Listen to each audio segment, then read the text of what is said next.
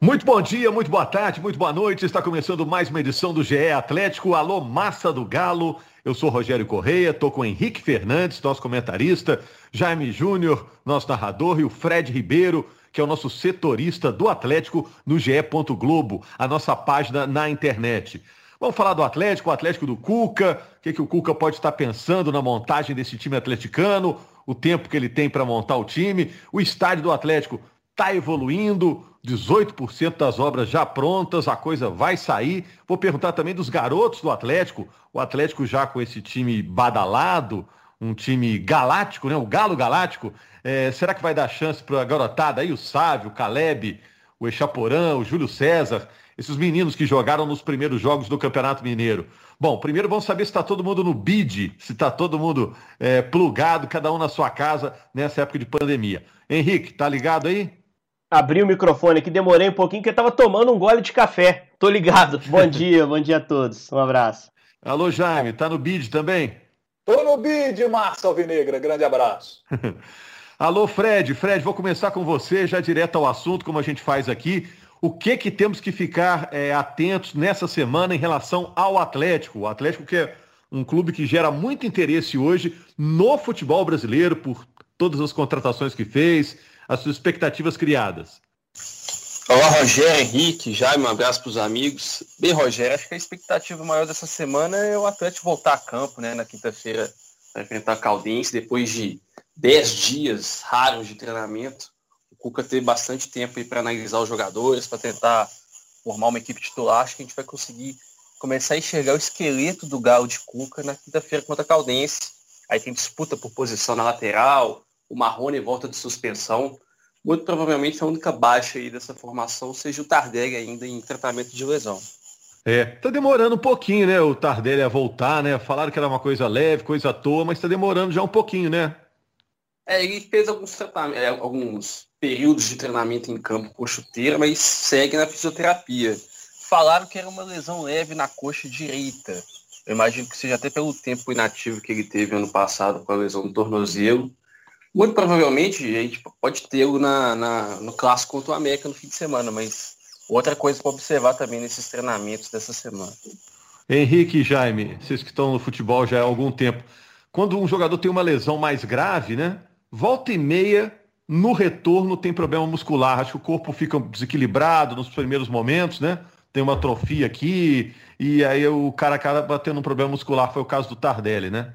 É, passa muito por isso, né? O próprio Tardelli depois foi em rede social, chegou a interagir com alguns torcedores que estavam minimizando a lesão, meio que concordando com eles, porque sabia que era algo que podia esperar. É, mas a gente tem que pensar também que Tardelli é um veterano, né, gente? É um jogador que passou da casa dos 30 e a gente sabe que aumenta a chance de lesão.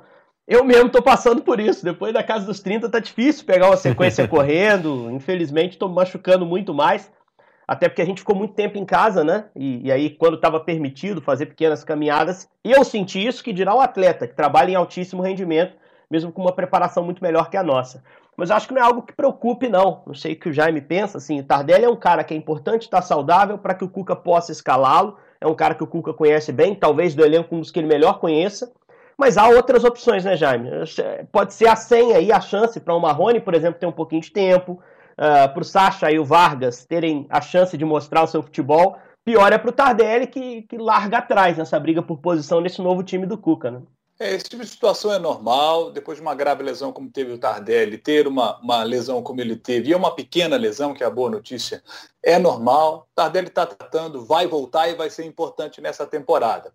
Mas como disse o Henrique, é ruim para o Tardelli porque ele começou muito bem a temporada, entrando, fazendo gols, é, nessa função mais próxima da, do, do goleiro, é, na, na, função ali de um falso 9 e, e, saindo da área, né? Gostei muito do time do Lucas Gonçalves, porque a gente viu o Tardelli começando ali na função do falso 9, mas ele caía para o lado também. Então, o time com muita movimentação ali na frente, o Tardelli se movimentando bastante. Você via ali que a gente olhava e falava assim, poxa, nem parece que o Tardelli teve uma lesão tão grave é, tamanha movimentação dentro dele, dentro de campo. O Tardelli está muito animado para ter uma grande temporada, até porque ele tem contrato só até o fim do Campeonato Mineiro. O Campeonato Mineiro termina no dia 23 de maio, ou está previsto para terminar dia 23 de maio. e, e, o contrato do Tardelli é até o fim do mês de maio. Então, ele quer renovar com o Atlético. Ele gosta do clube, tem plano de encerrar a carreira no Atlético. Agora, para poder seguir no Atlético, ele precisa fazer ótimos jogos até o fim de maio. Por isso o Tardelli está tá tão entusiasmado e a torcida do Galo também. Vendo o Tardelli tão animado, sabe da qualidade tem, é, que ele tem e sabe de tudo que ele pode dar para o Galo. Pois é, e o viés, na opinião de vocês, é de ficar ou de encerrar o fim do campeonato? Qual que é o clima envolvendo Tardelli? A torcida vai deixar ele embora? Porque a torcida gosta do Tardelli, né?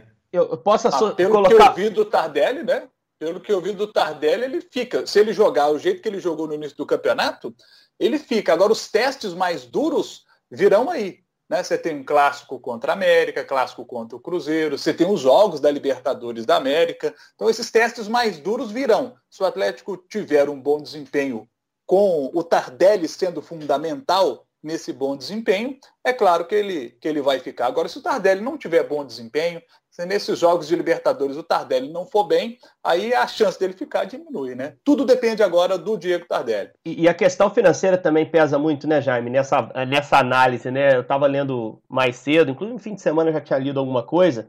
O GE. Globo traz algumas, algumas notas, algumas matérias falando sobre contas do Atlético, inclusive com comentários do presidente. A gente ouviu também comentários do, do Menin, né, que hoje é o, o principal patrocinador, mecenas do projeto do Atlético. O Fred trabalha mais diretamente na apuração desse material, mas são números preocupantes. O Atlético, uh, enquanto precisa montar um elenco mais numeroso para resistir a uma temporada que deve expor muito o Atlético a muitos jogos, que deve fazer com que o Atlético perca muitos jogadores para seleções, algo que o GE também uh, conversava sobre isso, né, trazia em suas matérias esse tema.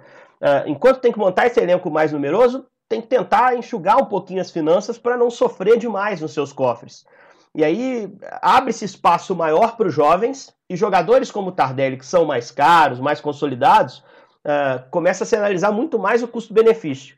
E aí que o Tardelli pode se complicar para permanecer no Atlético. Porque, querendo ou não, o Atlético já tem dois atacantes que jogam mais centralizados, o Sacha e o Vargas. É bem verdade, o Vargas deve estar a serviço da seleção do Chile, por exemplo, na Copa América vai estar tá ausente em alguns momentos, mas o Sacha supre, o Marrone pode fazer a função, né? Então, assim, começa a deixar a situação do Tardelli um pouco mais nebulosa.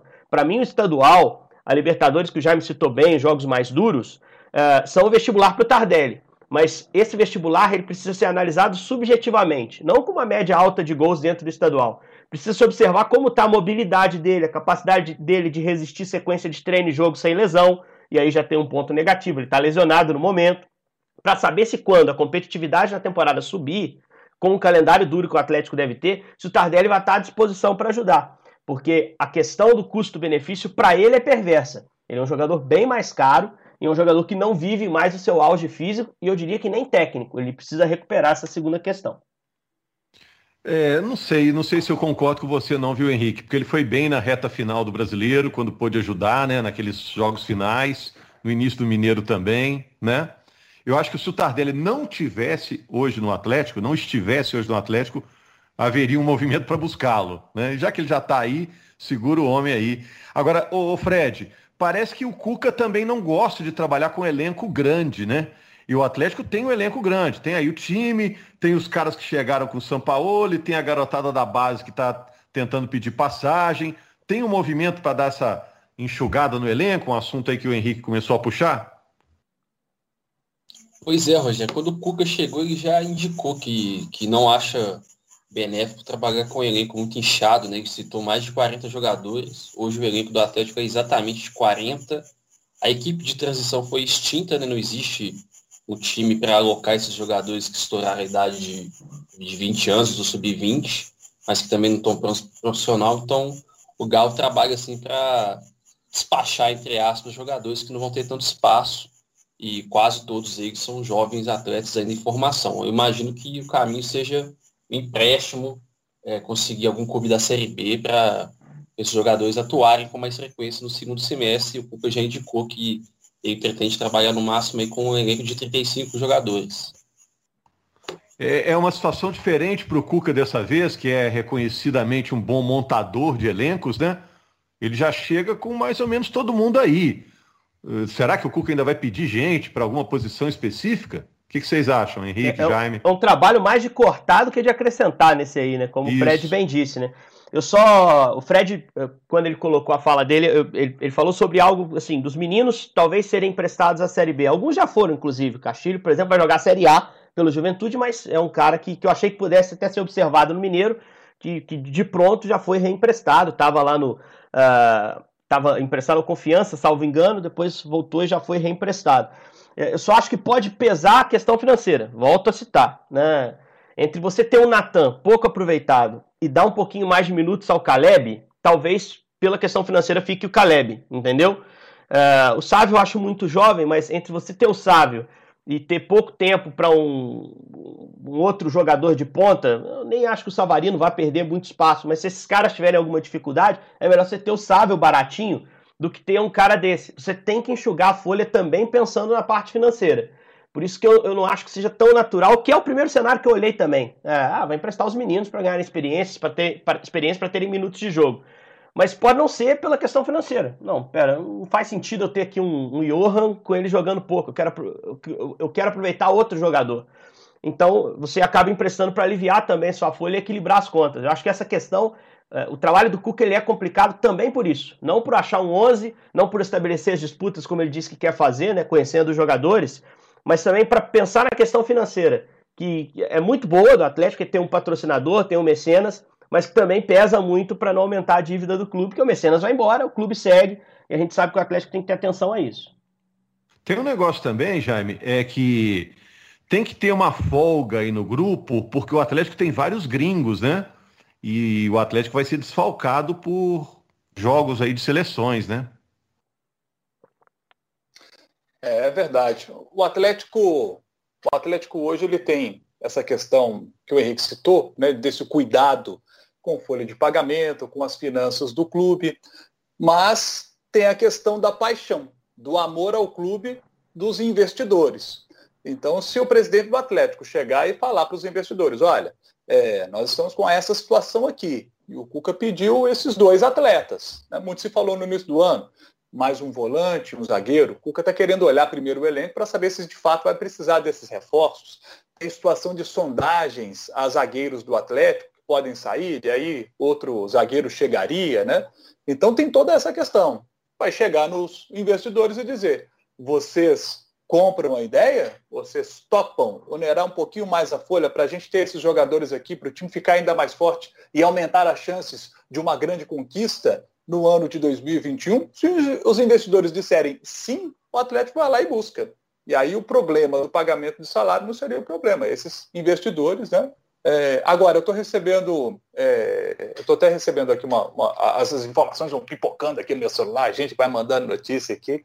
E, e a gente é, até me perdi aqui um pouco no raciocínio.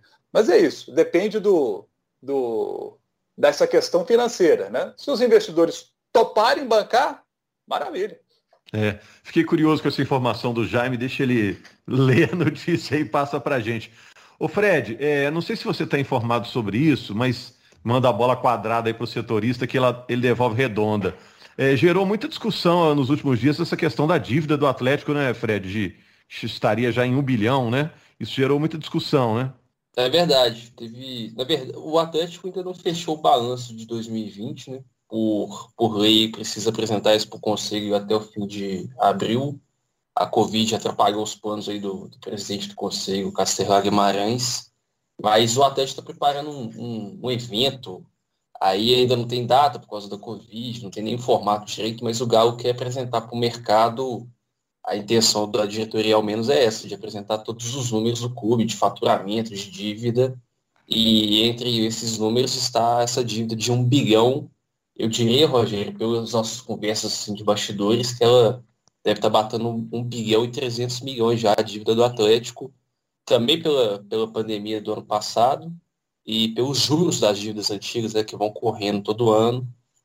O Galo teve pouca receita, né, apesar de ter sido terceiro colocado no brasileiro, mas foi eliminado precocemente da Copa do Brasil, da Copa Sul-Americana, então o ano foi de muitas dívidas e é uma preocupação, né, sem dúvida nenhuma, um, um clube que investe tão pesado no mercado, graças a empréstimos amigáveis de conselheiros, empresários, bater uma dívida de 1 bilhão e 200 e, e 300. o pessoal tá, tá, tá preocupado lá dentro com esse número, que cresceu bastante. E tem uma outra ala que está tranquila, porque acredito que o Atlético tem bastante patrimônio também, aí envolve o restante do shopping Diamond Mall, os próprios jogadores, né, que são considerados patrimônios, e é, a, a, futura arena que o Atlético constrói. É, inclusive, isso já repercute no GE. Globo, a nossa página na internet, que o presidente do Atlético, Sérgio Coelho, disse que, num primeiro momento, não cogita vender a outra parte do shopping, né? O Atlético vendeu metade para arrecadar grana, né, fazer aquele cofrinho para fazer o seu estádio, mas em princípio não cogita vender a outra metade. Ô, Uma coisa Rogério. que é patrimônio do clube, né, Henrique, que é ativo do clube, é a garotada, né? Então já puxando esse assunto aí rapidinho, porque eu estou curioso com a informação do Jaime lá. É, você acha que esses meninos, o Sávio, o Caleb, o Echaporã, o Júlio César, pelo que a gente citou, do elenco inchado, eles terão uma oportunidade também com o Cuca? Ou, ou, seria uma pena um desses aí não ter agora, nesse momento, uma sequência com o Atlético? É, aí vai entrar um dilema, né? De é, o melhor momento de você lançar o jovem é agora, que está jogando estadual, que você tem uma exigência menor, né? Competitiva. É, mas assim, por outro lado também o Cuca tem que achar o time dele, né? Então ele tem que também dar um pouquinho de ritmo a Hulk, a Nath, encontrar o posicionamento desses caras, fazer com que esses caras uh, se entrosem com os demais jogadores, com Keno, com Arana, por exemplo, que nem estreou na temporada. Uh, é importante você revelar também para que você possa revender. Isso é natural e, e, é algo que tem que ser pensado no Atlético. Só queria fazer uma pergunta para o Fred, aproveitando a presença dele aqui. O Atlético pretende fazer, Fred, como você citou e trouxe no, no seu, na, nas matérias que a gente viu no GE, é, pretende fazer um, um evento para apresentar a investidores os números negativos das atuais finanças? Eu não entendo muito a lógica disso, assim. É, é questão de transparência, sem dúvida. Mas será que você passar para os investidores que seu time vive uma situação estável financeira, que por mais que tenha patrimônio, suas dívidas aumentam ano após ano, não é reforçar uma imagem negativa? Se eu quero contratar o Caleb, por exemplo, eu sei que o Atlético precisa do dinheiro, eu ofereço menos do que eu poderia oferecer, citando o Caleb como exemplo. Será que esse, eu não consigo entender muito bem a lógica desse evento? Posso estar sendo até ingênuo aqui, mas sinceramente eu não consegui entender muito bem como ele funciona. Oi, Henrique, eu vou te dizer que a gente está guardando ansiosamente para esse evento, porque inclusive falava que ia ter participação aberta para jornalistas, né, fazer perguntas e tudo mais. Eu imagino que seja um, um evento aberto também para os conselheiros, para os atuais patrocinadores, para os futuros interessados em investir no Atlético, apresentando todos os números até a segunda página. A gente sabe que no futebol 100% de transparência é utopia, né? Eles não vão abrir todos os contratos, imagino que sejam números gerais, mas mais detalhados do que o próprio balanço do Atlético, que a gente sabe que é bem difícil de entender, não é um balanço fácil de ler, só especialista mesmo consegue esmiuçar. Você falou que é uma questão negativa, realmente, pode até afastar investidores, né? se você abrir a dívida tão grande do, do Atlético, mas eu penso que o Atlético hoje ele é tocado como se fosse uma empresa né, de capital aberto, até pelas pessoas que estão envolvidas no projeto. Eles querem fazer isso, quem sou eu para criticar ou não, mas eu estou aguardando ansiosamente para saber como é que vai ser feito isso, quais números serão apresentados, mas se, se eles fizerem uma coisa transparente a nível de falar quais, qual que é a dívida, quanto que está devendo, deve onde, quais são os juros, acho que é super benéfico, pelo menos para o torcedor saber a realidade do clube. Sem dúvida. É. E, e os investidores também, Henrique, já estão lá no clube. Eles, talvez saibam mais até do que o presidente. Já tão, tá, são os mesmos investidores lá do ano passado, né? É, não, por isso que me intriga mais essa questão da transparência, né? Porque parece que eles têm os números na mão, inclusive a troca de gestão no Atlético, as eleições do, do final do ano passado, colocaram um presidente até mais alinhado a esses patrocinadores Isso. do que era o anterior, o Sérgio Sete Câmara, que ainda tinha uma gerência um pouco mais pessoal. Eu vejo o, o, o, Sérgio Coelho como um cara muito mais alinhado. É evidente que ele tem o poder de opinião e ele é o presidente que assina, mas ele entende claro. melhor o projeto lá dos 4 R's. Eu fico curioso porque, assim, é, normalmente quando você tá, a sua empresa está mal, você não quer que as pessoas saibam disso. Né? Você quer que invistam, mas não sabendo que é um negócio que hoje é um, acumula dívida temporada após temporada. Então estou igualmente curioso, Fred. Vou estar atento a esse evento. Tomara que abram realmente para a imprensa e que seja bem transparente. E você falou muito bem, transparência é sempre bem-vinda, né? O Jaime Júnior é que é um cara transparente, vai contar para a gente tudo que ele apurou aí. O Jaime está na apuração forte aí sobre o Atlético e também sobre a continuidade do campeonato, né, Jaime?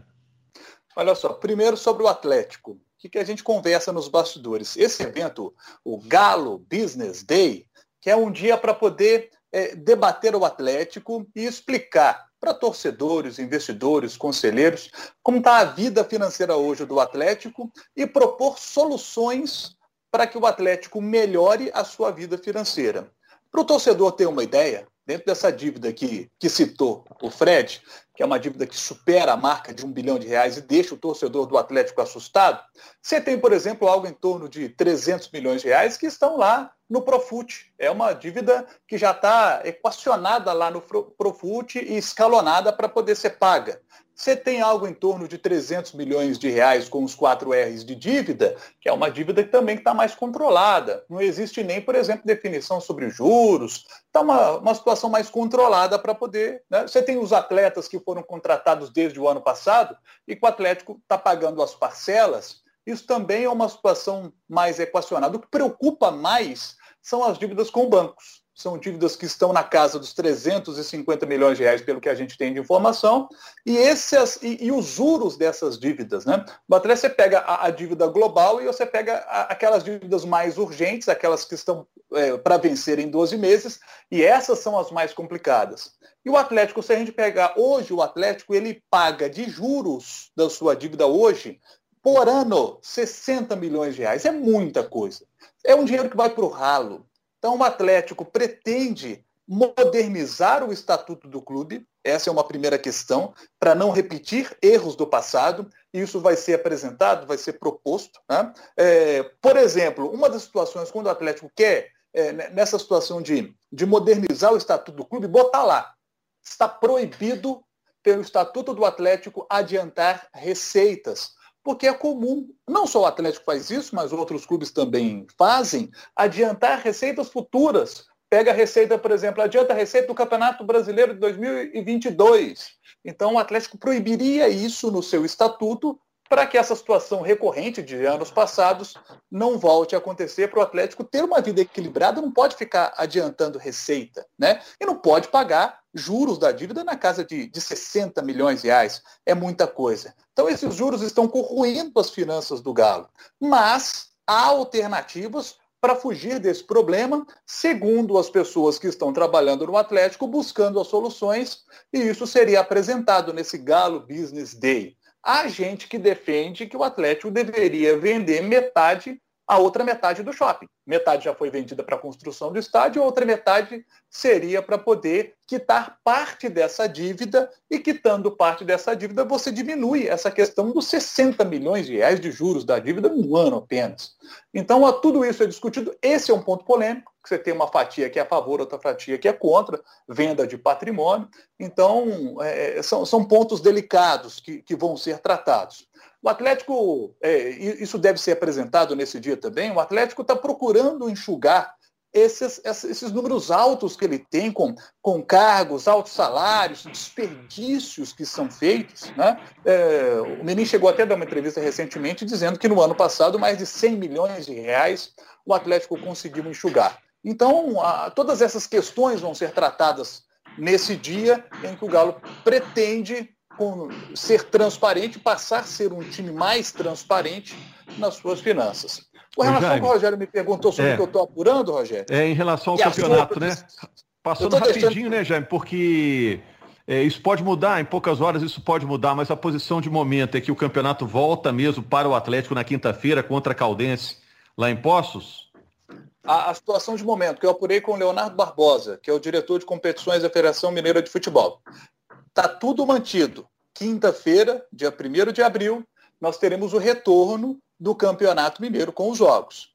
Os jogos da sexta rodada. Mas recebi agora uma informação da Secretaria de Estado da Saúde que não é confirmada ainda, mas existe a possibilidade de termos uma reunião antes de quinta-feira com a Federação Mineira de Futebol, a Secretaria de Estado da Saúde, preocupadíssima com a situação da pandemia no nosso estado, leitos de UTI é, completamente tomados em vários hospitais do estado, os hospitais lotados, vivendo uma situação muito difícil. Então, a Secretaria de Estado da Saúde quer uma nova reunião com a Federação Mineira de Futebol e essa reunião deve ser agendada antes de quinta-feira.